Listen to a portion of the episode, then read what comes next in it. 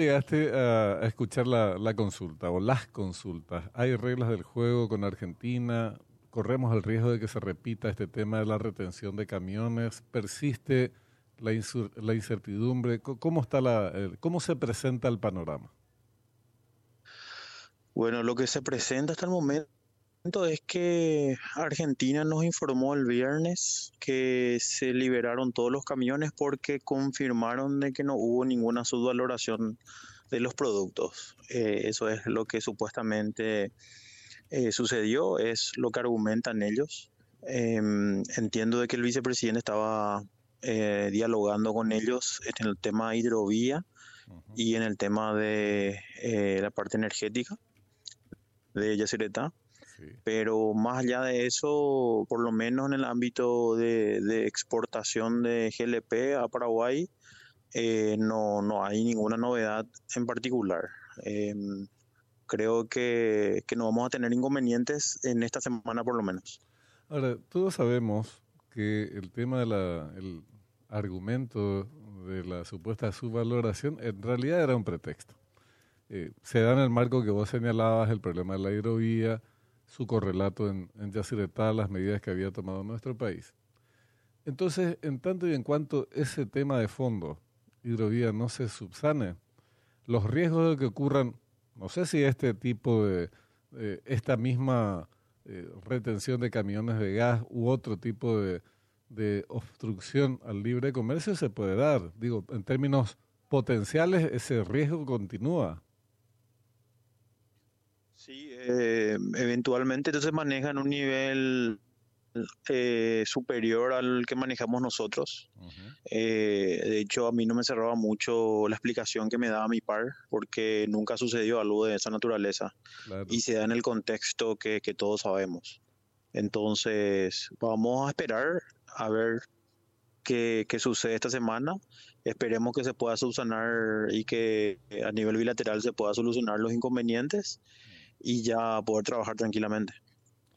Esperemos que así sea, esperemos que así sea, pero de verdad el, el tema de fondo es el que va a determinar ¿sí? cómo siguen las cuestiones, es decir, si se subsana o no se subsana el problema que mencionábamos. Disculpámonos la, la, curiosidad, pero nuestro laburo puede ser curioso. ¿Vos estás en el exterior en misión oficial o te tomaste unos días de descanso que nosotros arbitrariamente mm, interrumpimos? ¿Eh? No, no, yo estoy en misión oficial, estoy representando al Paraguay en una exposición, o sea, el BID me pidió que cuente un poco la, historia paraguaya o la experiencia paraguaya en el tema tecnológico. Estoy en Viena, Austria. Ah, bueno, por lo menos entonces nos quedamos con la conciencia tranquila, no te despertamos tanto. No te por la diferencia horaria diría uno, Oscar, Aquí son las once y media. Ah, no, tranquilo. Oscar, eh, volviendo al tema este de la, de, la cuestión con Argentina, eh, se plantea también que a través de puertos, o si vos manejás la cuestión, o se está haciendo por correa separada, eso, se van a plantear una serie de argumentos eh, por el lado del Paraguay en una reunión que se va a tener en la jornada de mañana en Buenos Aires.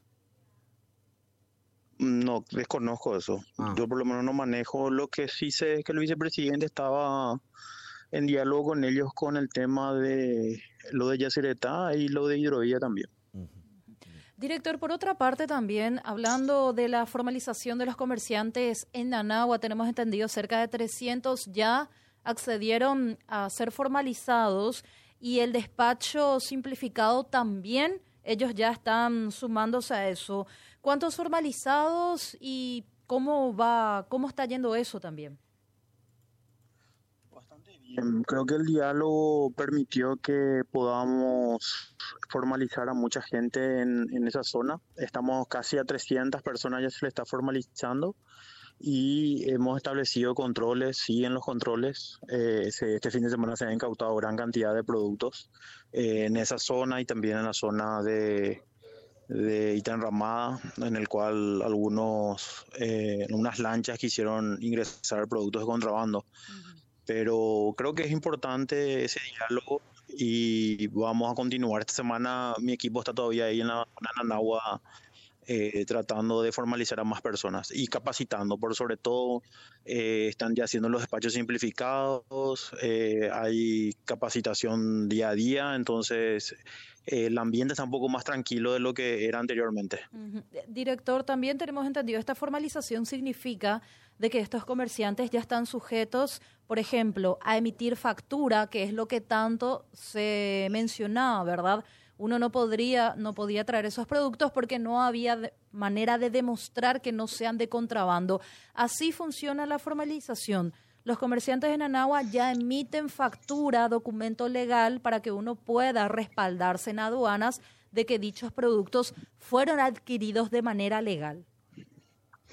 Bueno, la formalización tiene dos componentes. Uno es que pueden hacer su despecho simplificado y el segundo es que emitan la factura correspondiente y paguen el IVA y la renta. También otro detalle, eh, nosotros el fin de semana estuvimos en Anagua eh, conversando con algunos comerciantes. Hay límites, director, para la compra de productos. Y el cuestionamiento era, ¿por qué limitar la compra de productos hasta dos artículos, hasta cinco por artículo, dos por artículo y demás, cuando sigue siendo territorio nacional? ¿Por qué limitar? Y con respecto a la distancia también, 20 kilómetros línea recta desde, desde frontera y demás. ¿Esas mm, limitaciones? No, no, hay límites. No, nosotros no establecimos ningún límite para la venta. Eh, ahora sí le dijimos de que hay productos que no van a poder vender porque nosotros presumimos que ingresaron de contrabando, por ejemplo, productos frutortícolas que no tienen certificado de Senave, por ejemplo. No hay límites. Eso, eso sí lo que le dijimos, pero no hay ningún límite de venta. Porque uno de los comerciantes nos decían de que pueden llevar hasta dos artículos, dos productos por artículo, te damos factura a partir de tanto. ¿Sería una autorregulación entonces por parte de ellos? Y probablemente, porque lo que nosotros le dijimos es que a partir de 20 mil guaraníes sí o sí tienen que emitir factura.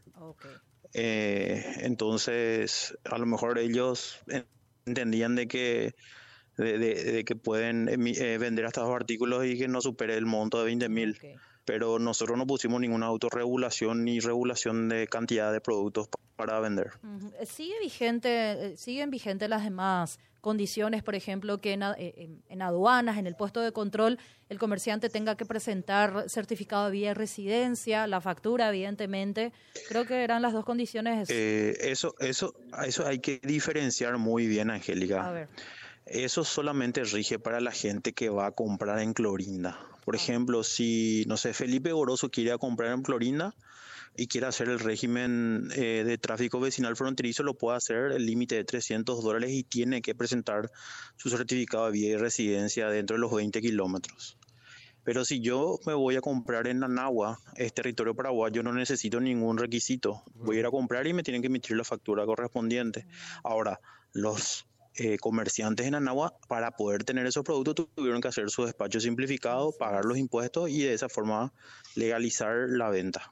Ah, en el caso que mencionabas, eh, Oscar, ¿el certificado de residencia se pide dónde se pide? Ahí a la entrada, a la vuelta, digamos. En la entrada, claro, a la vuelta cuando traes tus mercaderías, eh, tenés que pagar la tasa correspondiente para ingresar esas mercaderías hasta 300 dólares, pero eso es para autoconsumo. Claro. No es para vender. Sí, autoconsumo. O sea, eh, evidente, uno se va para autoconsumo y para volver a vender. Eh, los volúmenes son muy distintos. Claro, o sea, lo importante aclarar es que no se necesita vía y residencia si voy a ir a comprar en agua. No, no, eso quedó claro, porque está dentro del territorio paraguayo. Ya. Bueno, nosotros te vamos a, a, buscar nuevamente porque hay un tema que está pendiente eh, de clarificar, que es cómo um, o qué peso tiene el proceso de formalización en la lucha anticontrabando hasta dónde eh, va su eficacia en ciudades fronterizas. Tenemos el caso de la experiencia de, Ciudad del Este, que tiene sus eh, avances y también sus temas que nunca fueron, los temas que nunca fueron resueltos. Y por otra parte, el combate al contrabando a gran escala. Pero no queremos robarte demasiado tiempo, eso va a ser materia de otra conversación, Oscar. Hay problema, Benjamín, estoy a disposición y bueno, eh, vamos a continuar trabajando en la misma línea, fortaleciendo los controles y tratando de buscar la facilitación del comercio a través de la formalización de todos, no solamente la gente de Anagua, sino que a nivel nacional. Muy bien, muchísimas gracias por tu tiempo, muy amable. Ah, saludos, que tenga buen día. Igualmente. Oscar Orue, director Desde Viena. de Ingreso.